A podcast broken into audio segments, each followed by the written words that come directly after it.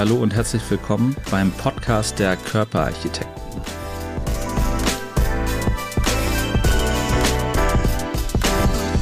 Herzlich willkommen bei unserer neuen Folge von Die Körperarchitekten. Mein Name ist Dr. Timo Bartels und ich freue mich, dass Sie heute wieder dabei sind, denn wir haben einen wirklich sehr besonderen Gast zugegen. Er ist plastischer Gesichtschirurg, verfügt über weit mehr als 20 Jahre Berufserfahrung, ist so fokussiert, glaube ich, wie ich keinen anderen kenne, denn er ist hochspezialisiert auf das Thema Nasenkorrekturen, sowohl ästhetisch als auch funktionell und Revisionsoperationen. Es wird noch viel ansprechender, denn er ist international, ich würde fast sagen, gefeierter Redner, hat im hochzweistelligen Bereich Publikationen zum Thema geschrieben, reist um die Welt von Australien über Hawaii bis nach Amerika, Saudi-Arabien, um Vorträge zum Thema zu hören. Und nichtsdestotrotz ist er hier in Hamburg ansässig, war zehn Jahre lang mein Praxispartner und wir sind weiter freundschaftlich verbunden. Mein Nasenmentor Dr. Milos Kovacevic, herzlich willkommen. Vielen Dank, Timo. Wenn ich alle diese Sachen höre, denke ich, oha, wer ist der, der Mann, der der Mann gerade beschrieben hat. Ja, wir beide haben zehn Jahre in der gleichen Praxis zusammengearbeitet, bis du dich entschieden hast, eine ziemlich große, und ich glaube, jetzt ist das die größte Praxis für die plastische Chirurgie in Hamburg aufzumachen. Aber es ist toll, dass wir uns beide auch nicht nur fachlich, sondern menschlich weiterhin sehr, sehr gut verstehen. Und ich finde das großartig und, und wir beide haben auch zusammen viele Nasen auch operiert und du machst das auch wirklich gut. Ich kann dich nur loben. Vielen Dank, das war nicht abgesprochen. Ich musste auch nichts dafür zahlen. Ich würde gerne anfangen, du hast deinen Facharzt ja hier in Hamburg gemacht, im Krankenhaus Nord, genau. im Heidberg Krankenhaus. Genau. Und bist dann über die klassische Hals-Nasen-Ohrenarzt-Ausbildung in den plastischen Bereich reingerutscht. Genau. Jetzt plastischer Gesichtschirurg genau. und eben hochfokussiert auf das Thema Nasen. Aber wann genau. kam für dich der Punkt, wo du gesagt hast, Mensch, ich ziehe mein Spektrum von all dem, was ich kann, zusammen und fokussiere mich wirklich auf ein zentrales Organ im Gesicht, auf die Nase? Ja, ja die Geschichte ist eigentlich mit einem Steak verbunden. Ah. Das ist kein Scherz. Ich bin, ich habe vor vielen Jahren, vor 25 Jahren, meinen Facharzt für HNO gemacht als Nasen-Ohren-Heilkunde. Bin Oberarzt geworden, Klinikum Nord bei einem ganz, ganz tollen Chef. Und ich war für die Nasen, plastische Nasenoperationen und plastische Gesichtschirurgie, aber vorwiegend Nasen zuständig. Ich habe gleichzeitig auch sehr viel Tumorchirurgie gemacht, Mikro-Mikrochirurgie des Ohres, äh, Stimmlippen, Speicheldrüse, alles Mögliche gemacht, außer Gehirn. Und ich war privat mal in Genf vor ja, über 20 Jahren, 21 Jahren. Und dann äh, bin essen gegangen, mir wurde ein Restaurant empfohlen, das hieß Entrecote. Und als ich da hingekommen bin, habe ich kapiert, dass die nur ein einziges Gericht auf der Karte haben. Ein Entrecote, ein, eine Art Rumsteak. Mit oder ohne Sauce Café de Paris, Pommes frites und eine Weinkarte. Und das war damals das beste Steak, was ich in meinem Leben gegessen habe. Und das Restaurant war proppevoll. Da bin ich wieder nach zwei Tagen wieder dahin gegangen, wieder ja, um einen Tisch gekämpft, bis ich einen Tisch bekommen habe. Und es war wirklich unfassbar gut. Und dann kam die Idee, okay, ich habe viele Sachen in meinem Leben gemacht, äh, chirurgisch im, im Kopf- und Halsbereich. Ich habe mich entschieden, eine einzige Operationsart durchzuführen. Und für mich war da die plastische Nasenoperation, die, sagen wir, am ich der Ausdruck am intellektuellsten ist ein bisschen schwierig, aber das war die komplexeste Art der Operation, was man im HNO-Bereich machen konnte, weil man modelliert das lebende Gewebe, erhält Funktion, aber gleichzeitig schafft eine, eine neue Form der Nase und damit, weil Nase ist im Zentrum vom Gesicht, damit automatisch ist, ist einfach eine, die, die Schönheit der Person wird automatisch damit ein bisschen unterstützt oder neu erschaffen. Und deswegen, Nase ist relativ einfach zu operieren. es ist sehr schwierig, gute Ergebnisse zu bekommen. Und in dieser Zeit, ich habe als Oberarzt ich schätze um die 300, 350 Nasen schon operiert und damals habe ich geglaubt, oha, ich kann das. Aber je mehr ich mich vertieft habe, desto mehr sieht man die Details.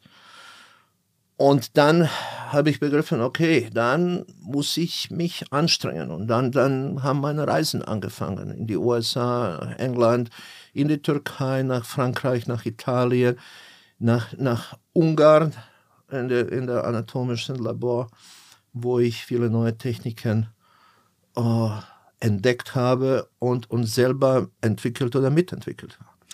Jetzt ist es ja so, die ästhetische Ausbildung in Deutschland verläuft so ein bisschen äh, stiefmütterlich. Absolut. In anderen Ländern, in den Vereinigten Staaten zum Beispiel, ist es ja so, dass man nach seinem Facharzt nochmal eine Residency hat. Also man geht genau. nochmal mehrere Monate unter Supervision eines Mentors, der einen dann in mhm. den speziellen Fachbereich einführt. Sowas haben wir hier nicht gibt natürlich in Deutschland den OP-Katalog.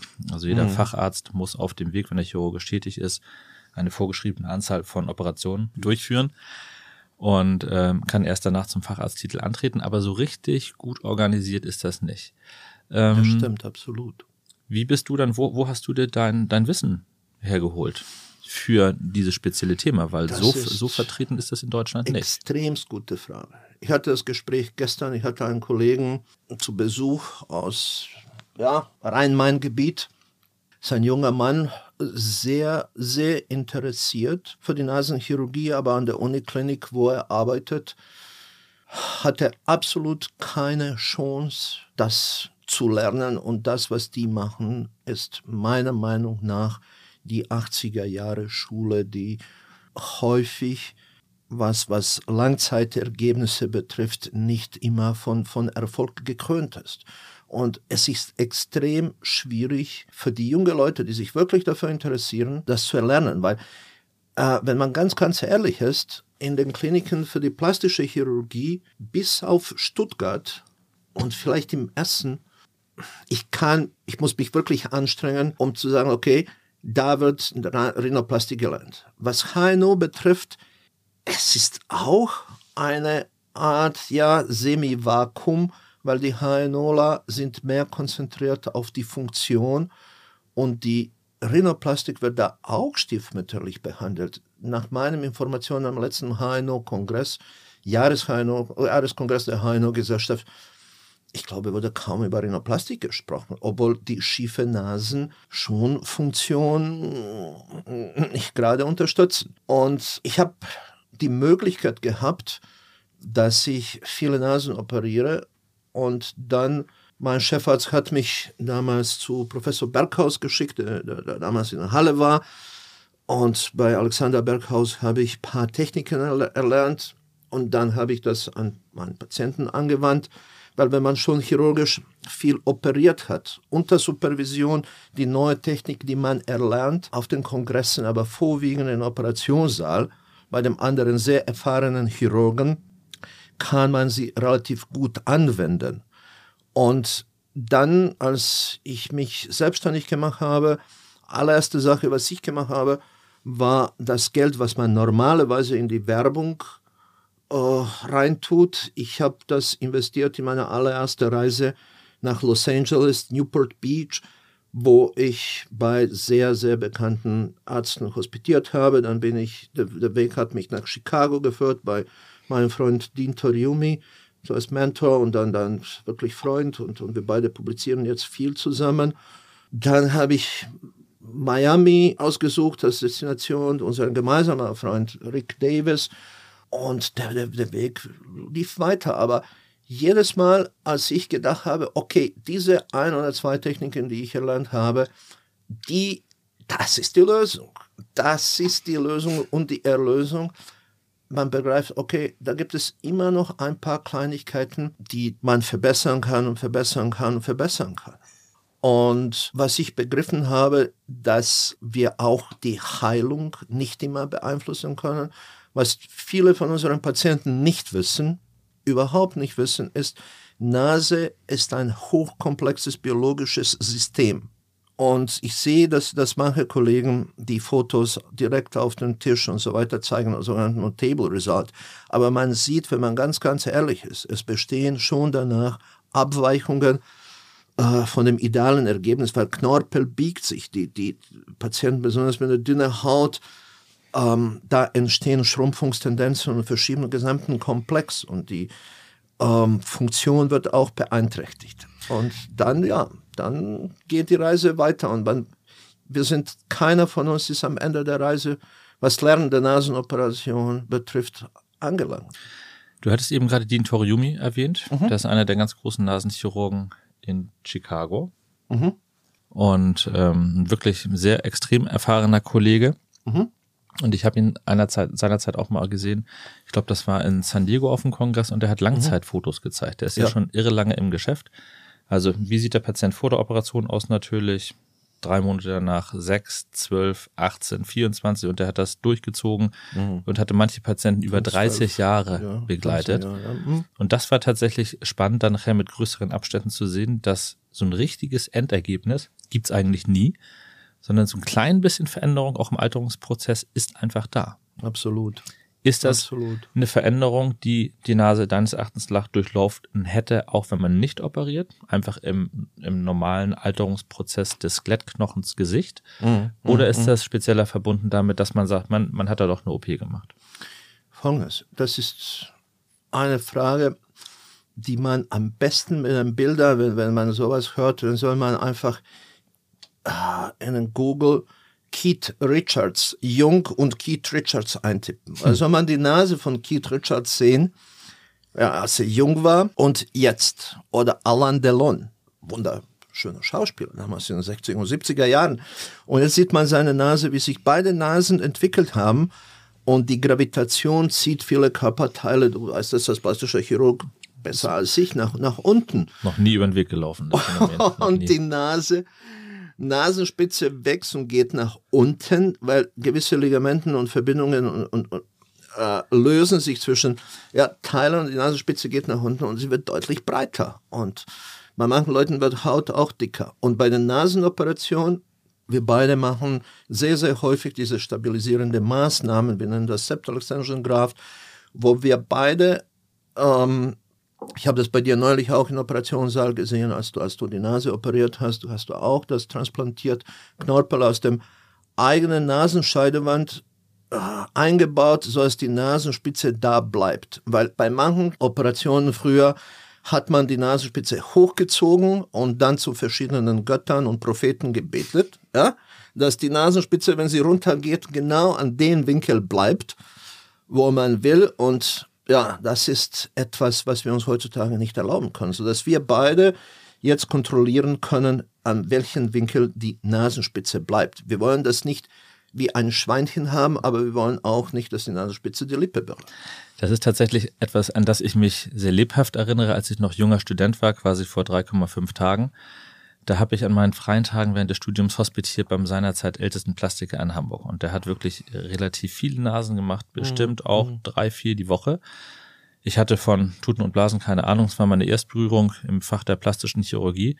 Und er hat vom Einspritzen bis zum Gips für die komplette Nase mit Zeit zum Erklären so ungefähr 28 Minuten gebraucht. Okay. Also es war extrem rustikal. Es okay. war alles geschlossene Nasenplastiken, also die mhm, Schnitte mhm nur jeweils im Nasenloch gelegt, dann wurde der Nasenrücken befreit. Es gibt eine große sterile Zange, den Listen. Mhm. Der wurde über den Höcker geschoben, einmal kräftig gekniffen, der Höcker rausgerissen tatsächlich. Die Knochenanteile, die Osteotomien an den Seiten durchgeführt, zusammen bisschen Knorpelnähte gemacht und das mhm. war's. Mhm. mhm. Tatsächlich, ähm, weil ich bestimmt zwei Jahre bei ihm kontinuierlich mhm. mit dabei war, habe ich ganz häufig Revisionen gesehen, wo das passiert ist, was du gesagt hast, dass nämlich die Nasenspitze abgesunken Absolut, ist ja. hinterher. Und dass man dann nochmal im Sekundäreingriff versuchen muss, dieses Problem zu lösen. Absolut. Besser, man hat es erst gar nicht. Weil das, was wir beide zusammen gemacht haben, schon 2014, 15, du hast das Wort Osteotomie, das heißt Knochen durchtrennen, angewandt, was du damals gesehen hast. Und das ist, wenn man YouTube-Videos sieht, das ist schon die brutalste Der brutalste Teil der Nasenoperation. Man, man nehme, man erreiche uns einen Meißel und man reicht uns einen Hammer und dann geht's los. Der Knochen wird wirklich zerschmettert. Und ich hatte das große Glück, dass ich befreundet bin mit, mit Olivier Gerbeau, der, der als erster sich wirklich mit dem Ultraschallmesser beschäftigt hat wir beide haben einen ganz speziellen Zugang entwickelt, dass der Ultraschallmesser Knochen in der Nase komplett durchtrennen kann, ohne dass der Knochen dabei unkontrolliert durchtrennt wird und das darunter liegende Weichteilgewebe keineswegs geschädigt wird. Deswegen viele Patienten, die man mit diesem Ultraschallmesser operiert, du operierst auch damit, wir haben wesentlich weniger Schwellungen, wesentlich weniger Bluterguss. Und Nase ist unfassbar spannendes Organ. Ich, ich, Leute fragen mich, oh, ist das nicht langweilig? Nein, weil jede Nase ist anders, unfassbar anders. Und es gibt so viele kleine Teile an der Nasenoperation. Du bist auch mehrmals mit mir gewesen in Bergamo, wo, wo man von morgens bis um, um, um sieben bis abends um neun, vier Tage nur über diesen, ja, mit Tüdelchen kleinen Organ redet. Und Komplexität und Faszination der Nase ist, ist unglaublich von vielen Techniken, aber auch der Psychologie der Patienten. Das stimmt.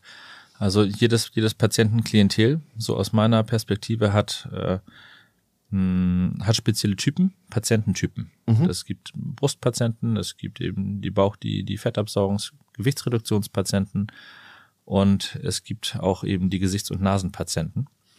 Würdest du sagen, ähm, es gibt auch gewisse Ärztetypen, die sich in dieses Feld einreihen? Also gibt es, was zeichnet einen Arzt aus, was muss er mitbringen, um ein guter Nasenchirurg überhaupt werden zu können?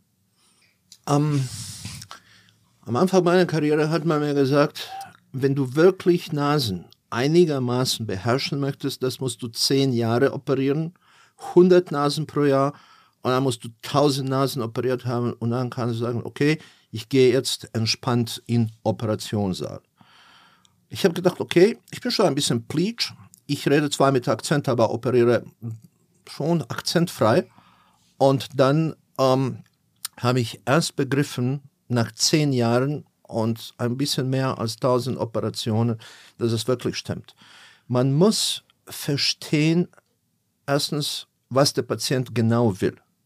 Und wenn man merkt, dass der Patient aus einer Nase Größe 8,5 eine Nase Größe 2 haben möchte. Das ist genauso wie wenn man aus einer normalen männliche oder weibliche Hand eine Babyhand machen möchte. Dann muss man dem Patienten einfach klipp und klar sagen, das geht leider nicht. Wir können später dieses Thema anschneiden, weil Social Media äh, Kontrolle der Jugendlichen ist schon ausgeprägt. Die, die Sachen, die, die da in Social Media präsentiert werden, haben manchmal nicht äh, Bezug zu der Realität. Aber Nasenchirurg soll sich schon ähm, auf Nasen konzentrieren. Er kann selbstverständlich ein paar andere Operationen machen, genauso wie du das machst. Du bist ein extrem talentierter und begabter Chirurg. Du, du fühlst Gewebe. Wenn ich dich im Operationssaal sehe, bei dir fließen die Bewegungen. Es gibt keine, äh, keine Bewegung, ist zu viel. Aber Talent ist eine, eine Gabe, die du hast und das ist eine unfassbare Sache.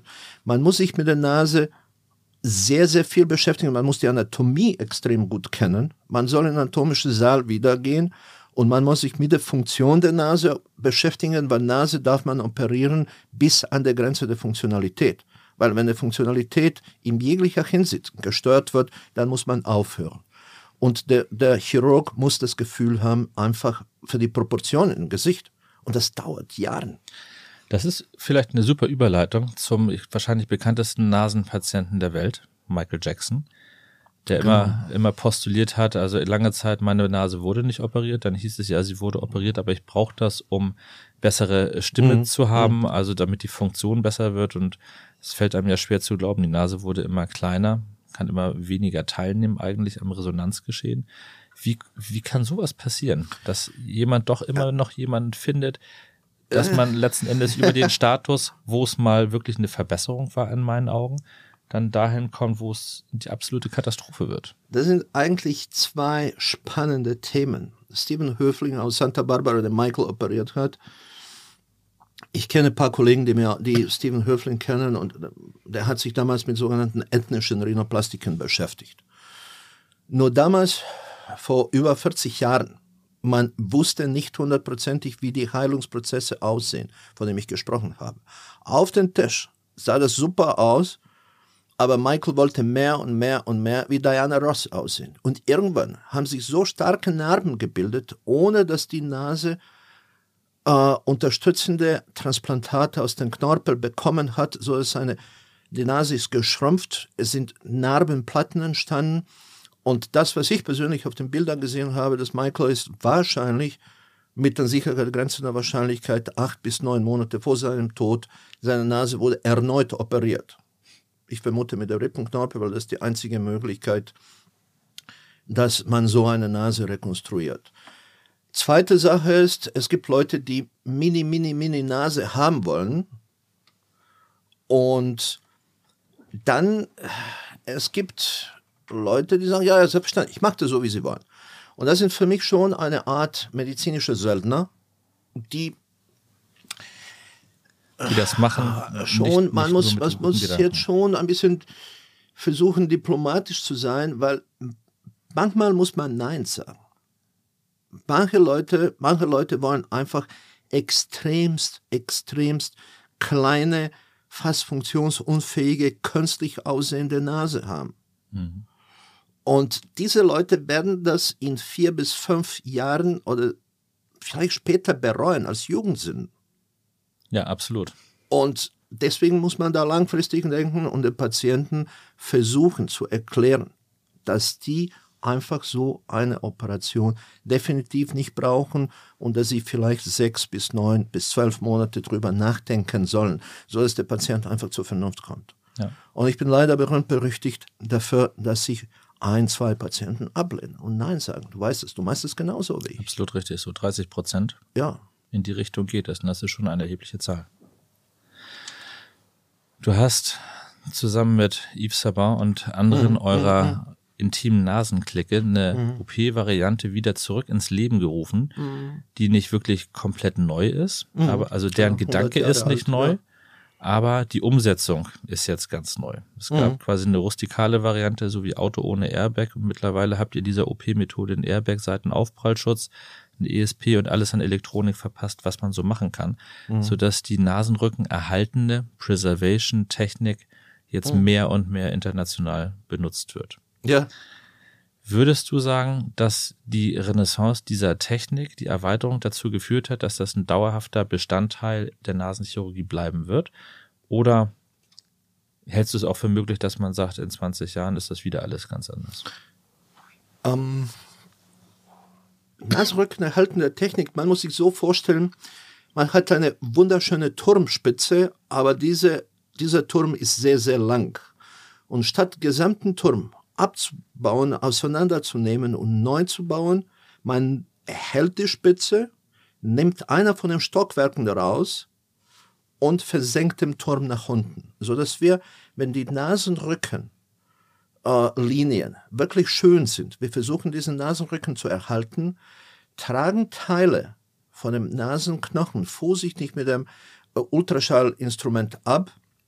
Ein Teil von der tragenden Wand, Nasenscheidewand, wird zwei bis drei Millimeter rausgenommen, sodass die gesamte, die, der gesamte Nasenkomplex gleitet einfach leicht nach unten und dann wird es fixiert.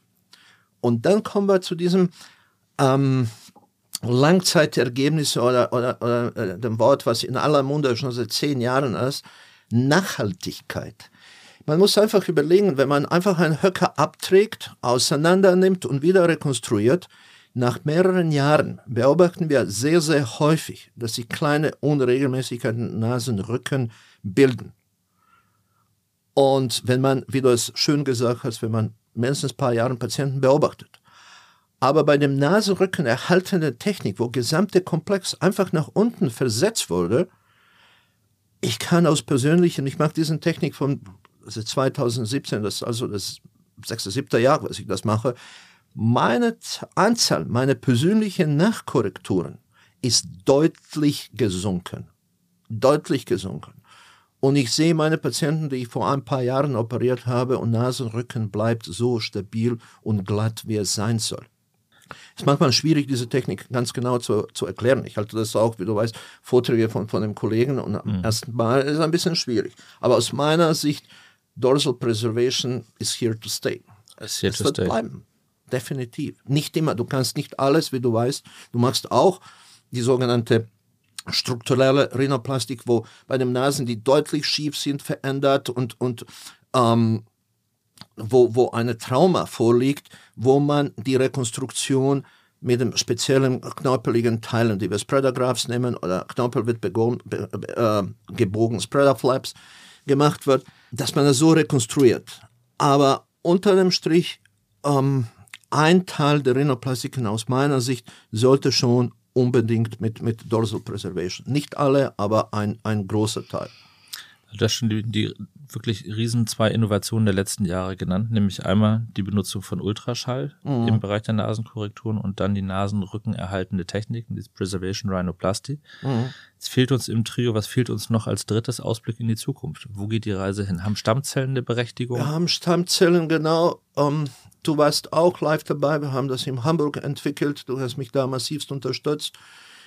Um, ähm, wenn man Knorpelteile an Nasenrücken oder Fett äh, transplantiert, aber in diesem Falle Fett, bei den Patienten mit sehr, sehr dünnen Knorpel. Manchmal sieht man kleine Unregelmäßigkeiten oder besonders bei den Patienten, die voroperiert sind. Weil ich operiere sehr, sehr viele Patienten, die, die woanders ihre, ihre Nasenoperation hatten. Haut ist manchmal beschädigt und aus dem Bauchfett oder aus dem, wenn ich Rippenknorpel entnehme, aus, aus dem Brustfett, das Brustfett wird und Bauchfett wird besonders bearbeitet und ähm, aus dem körpereigenen Blut wird eine Art Klebersubstanz mit den Wachstumsfaktoren zusammen mit Fett vermischt, so dass wir eine ganz klare Schicht, neue Fettschicht äh, bauen können, die aus einer Art Mini-Camouflage dient, aber gleichzeitig, was du angesprochen hast, was die plastische Chirurgen schon seit langem machen und benutzen, die Stammzellentherapie zur Verbesserung der Hautqualität.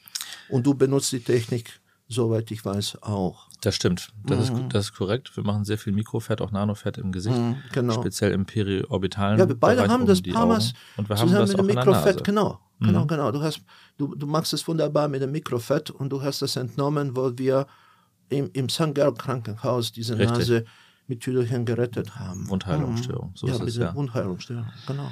Ähm, das Take des Fetts, wie viel Prozent bleibt, wenn man da so einen kleines, kleinen Fettkeks zusammenbackt quasi und einsetzt auf den Nasenrücken? Habt ihr da Ultraschalluntersuchungen gemacht? Wir haben Ultraschall und wir haben Kernspinnuntersuchungen. Mhm. Weil im Kernspin kann man das besser sehen. Gerade in München, an der Universitätsklinikum München, läuft eine zweite Forschung in diesem Bereich. Eine Frau Dr. Stork, Professor Dr. Stork, war einmal, zweimal in Hamburg und sie mag gerne diese Technik und sie macht jetzt Forschung gerade in, in, in diesem Bereich. Das, was wir nachgewiesen haben vor mehreren Jahren, vor über fünf Jahren, das Kernspin, das circa 70 Prozent der Zellen überleben. Hm, das ist und, super. Ja, das ist durch diese äh, spezielle Wachstumsfaktoren, die ermöglichen, dass mehr Fettzellen überleben als sonst. Und das ist eine großartige Sache. Wir haben es ganz genau vermessen, wie viel Fett da bleibt im Kernspin, weil Ultraschall kann man nicht immer sehen, ob das Bindegewebe ist, ist das Fett oder was auch immer. Mhm. Und ich wusste ganz genau, was man mich auf den Kongressen fragen wird. Ja, man sagt, okay, dann mache ich Kernspin. Und dann, dann ist das so geworden. Super, weil im Körperbereich sind es 50 Prozent. Mhm. Tatsächlich nicht mehr. Der eine oder andere wirbt man mhm. dafür für Bereich Brustvergrößerung oder Brazilian Buttlift 70, 80 Prozent Take. Mhm. Kann ich sicher sagen, ist nicht richtig, wenn man sich da mit seriösen Kollegen aus dem internationalen Bereich unterhält.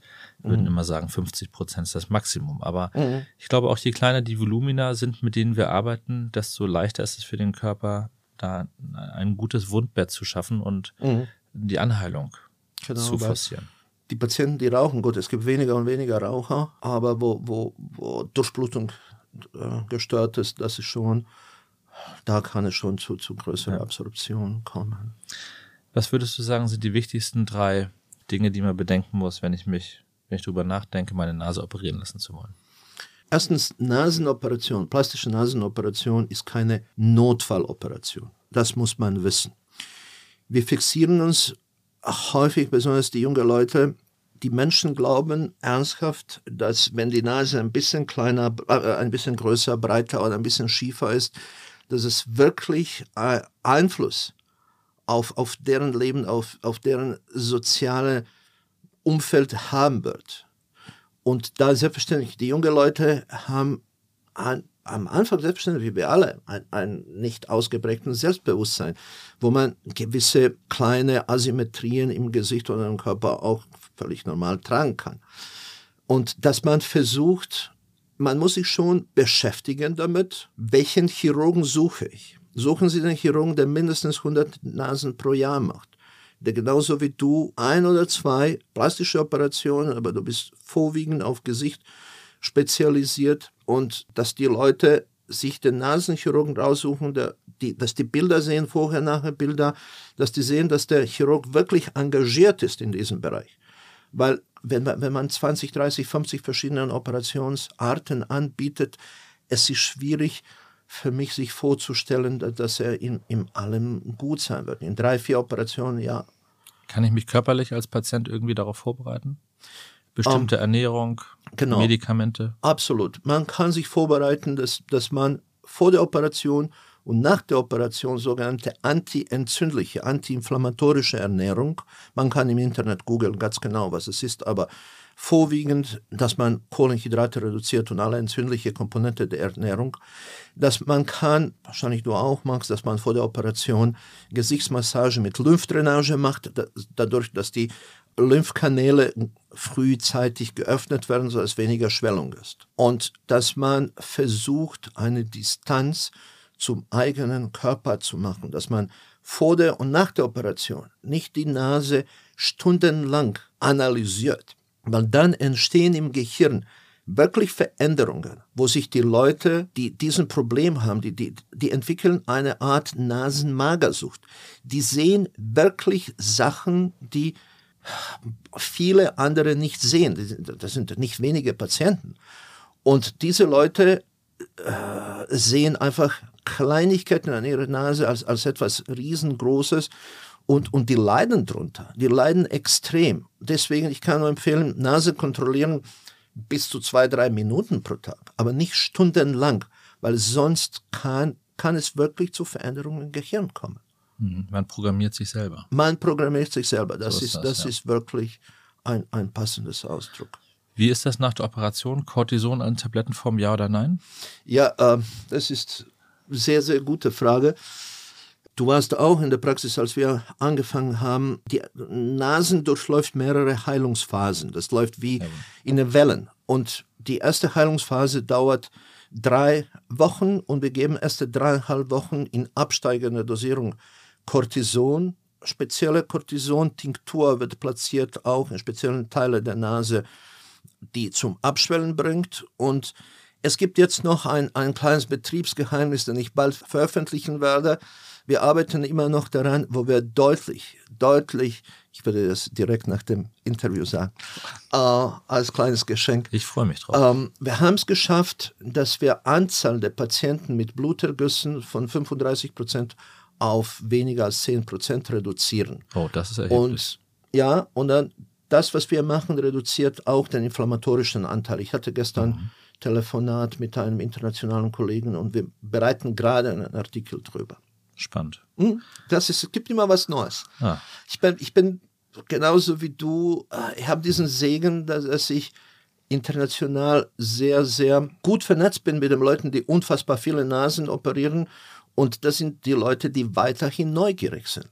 Die, wir versuchen einfach die Grenzen zu verschieben und dass die Nase schöner und schöner und besser wird. Ich glaube, das ist auch mit das Key-Element. Ne? Man muss Absolut. neugierig und hungrig bleiben. Das ist neugierig auf das, hungrig. was da kommen mag. Absolut. Und jetzt haben wir schon die erste, das erste Geheimnis angekündigt bekommen, angeteasert bekommen für 2023. Gibt es Vorsätze jetzt im neuen Jahr?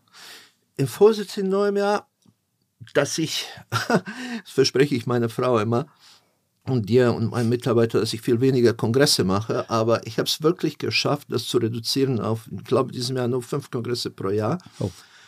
Ich habe ein paar, zwei neue Projekte. Einer ist mit meinem guten Freund aus Istanbul, Abdulkadir Göksel, genau, wir arbeiten mhm. an einem neuen knorpeligen Transplantat, etwas ganz, ganz Spannendes. Da hat sich ins Uniklinik in Philadelphia auch, mit der ich mal Knorpellabor eingestellt habe, haben was ganz, ganz Neues was vielleicht Nasenrekonstruktionen nach der nicht gelungenen Operation revolutionieren wird, weil die ersten Ergebnisse sind für mich erschreckend gut und ich habe Angst vor der Enttäuschung, weil ich mache das schon seit über einem Jahr und die paar andere Sachen, das mit der Heilung, das ist das, was wir angehen jetzt. Super. Klingt spannend nach viel Aufregung und viel Neuigkeiten, die da auf uns mhm. warten. Milos, vielen, vielen Dank ich für das super spannende Interview. Es hat mir sehr, sehr viel Spaß gemacht. Es war ein Fest dass du dir Zeit genommen hast, jetzt zu Beginn des Wochenendes nochmal reinzuschauen. Dank, dass ich hier sein dürfte. Bei uns im Tortue im Podcast-Raum.